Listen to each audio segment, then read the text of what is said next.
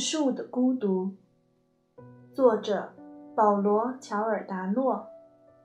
十三，薇奥拉、加达、菲德里卡和朱莉亚像四只猛禽围住了丹尼斯。和我们到那边去一下，薇奥拉对他说：“为什么？一会儿再告诉你。”维奥拉冷笑着说。丹尼斯回身僵直，想寻求玛蒂亚的帮助，然而玛蒂亚却还在观察可口可乐的震动情况。音乐声太大，充斥着整个房间。大鼓每敲响一次，可乐的表面就会随着跳动一下。玛蒂亚怀着难以言表的焦虑心情，等待着可乐溢出的那一刻。我更喜欢待在这儿，丹尼斯说。“我的妈呀，你真够烦人的！”薇奥拉没有耐心地说。“跟我们过来，快点！”他拉着丹尼斯的胳膊，丹尼斯无力地反抗了一下，接着加达也过来拉他。他只好就范。当女生们把他推进厨房时，他又叫了一声自己的朋友，而玛蒂亚依旧一动不动，直到爱丽丝把一只手按在桌子上时，玛蒂亚才发现他。这时，可乐表面的平衡被打破，薄薄一层液体流出杯口。在杯底形成了一个深色的圆环。玛蒂亚本能地抬起头，与爱丽丝的目光交汇在一起。“你怎么样？”爱丽丝问他。玛蒂亚点点头说：“很好。”“你喜欢这个聚会吗？”“嗯。”“我觉得这音乐声音太大了。”吵得我头疼。爱丽丝等着玛蒂亚说些什么，她看着这个男孩，觉得他仿佛没有在呼吸，他的眼神是那样的温和与痛苦，就像第一次见到他时那样。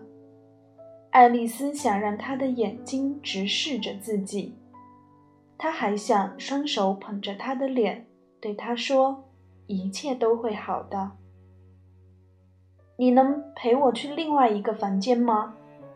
他大胆地问道。玛蒂亚点了下头，好像正等着这句话。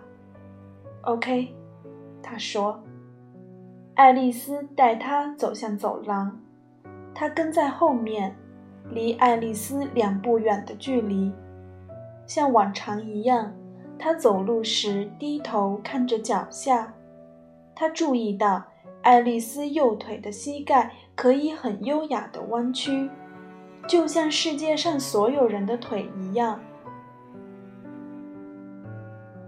她的右腿也能轻轻地落在地面上，没有一点声音。但她的左腿却是僵直的。为了使左腿向前迈进，她必须向外划一个小小的半圆。在短暂的一瞬间。他的胯骨会失去平衡，偏向一边，仿佛就要摔倒。但这时，他的左脚会重重地触到地面，就像一根拐杖一样。玛蒂亚专注于他那种陀螺似的节奏，却没有发现自己的步调竟然和他一致起来。他们走进薇奥拉的房间。爱丽丝很主动地靠近了玛蒂亚，这一举动连她自己都感到吃惊。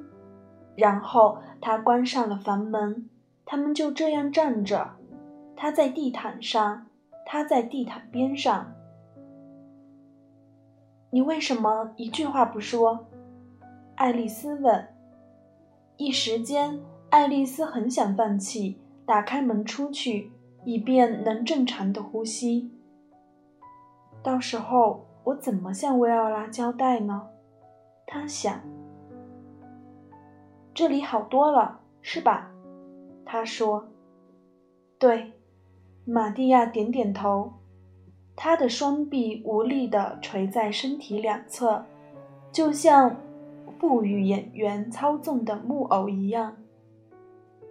他右手的食指弯曲着，形成了一个又短又硬的圆盘，刮着大拇指指尖的两侧，就像用针在扎自己。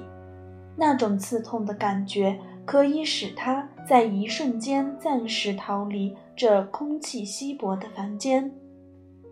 爱丽丝坐在薇奥拉的床上，但只是犹豫地坐在床边，床垫并没有因为她的重量而下陷。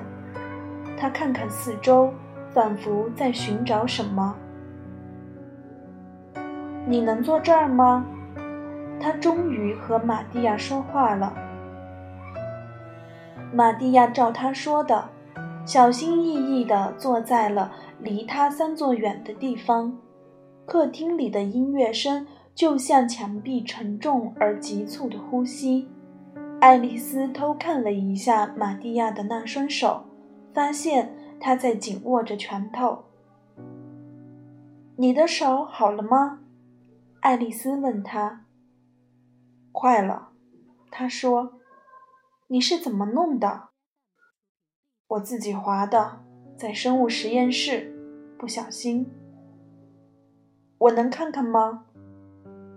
玛蒂亚把拳头攥得更紧了，然后她慢慢推开左手，一道青紫的沟槽笔直地贯穿于手掌的对角线上。爱丽丝发现。在这道沟槽的周围，还有一些比较短、颜色比较浅、已近乎于白色的疤痕。这些疤痕布满了整个手掌，它们纵横交错，就像逆光看到的一棵树光秃秃的树枝。你知道吗？我也有一道。爱丽丝说。玛蒂亚又攥起了拳头。把那只手夹在大腿之间藏了起来。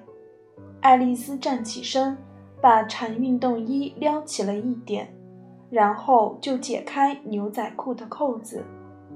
玛蒂亚吓了一跳，使劲低着头，但还能看见爱丽丝用两只手把裤腰往下卷，然后揭掉一块用橡皮膏固定的纱布。那下面一点就是一条浅灰色内裤的边缘了。爱丽丝把内裤的松紧带往下拉了几厘米。玛蒂亚屏住了呼吸。你看，爱丽丝说，一道长长的疤痕出现在他一侧胯骨那块突出的骨头上，疤痕很粗，向外凸出来。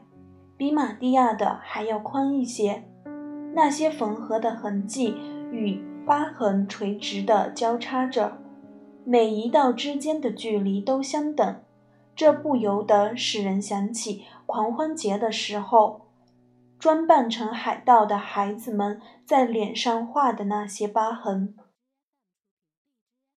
玛蒂亚不知该说些什么。爱丽丝扣好牛仔裤。然后把 T 恤衫塞进裤子里，他又坐在了床上，但是离玛蒂亚近了一些。这种沉默几乎令他们两人难以忍受，两张面孔之间的空气简直要因等待与局促而爆炸。你喜欢这个新学校吗？爱丽丝没话找话地问。喜欢。他们说你是个天才。玛蒂亚最紧两腮，然后用牙齿从嘴里将它们咬住，直到感觉嘴里充满了鲜血的金属味道为止。你真的那么喜欢学习吗？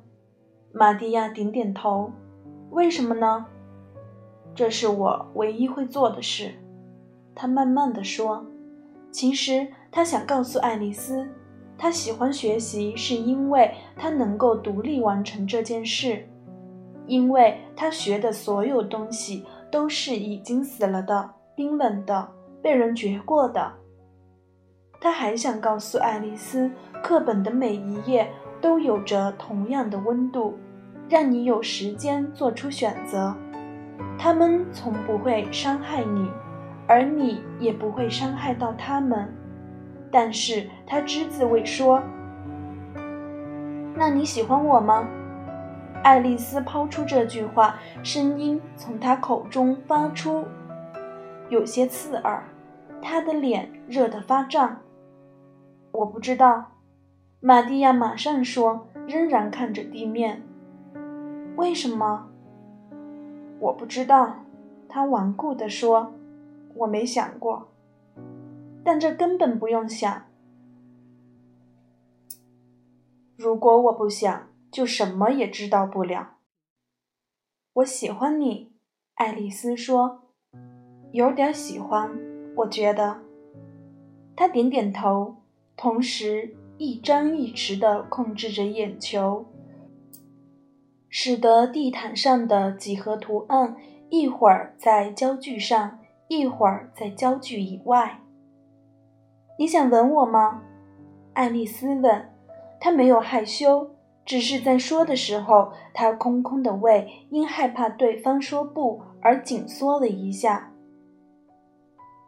玛蒂亚好几秒钟一动未动，然后慢慢的把头从一边摇向另一边，但眼睛仍然盯着地毯上那些不规则的花纹。爱丽丝由于一时紧张的冲动，把双手放在了体侧，测量了一下自己的腰围。没关系，她马上说，声音有些异样。这件事不要告诉任何人，拜托。他又补充了一句：“你真是个笨蛋。”他想。你还不如一个小学女生。他站起身，突然感到薇奥拉的房间是一个陌生而又充满敌意的地方。房间里的一切事物都让他感到眩晕，就像喝醉了一样。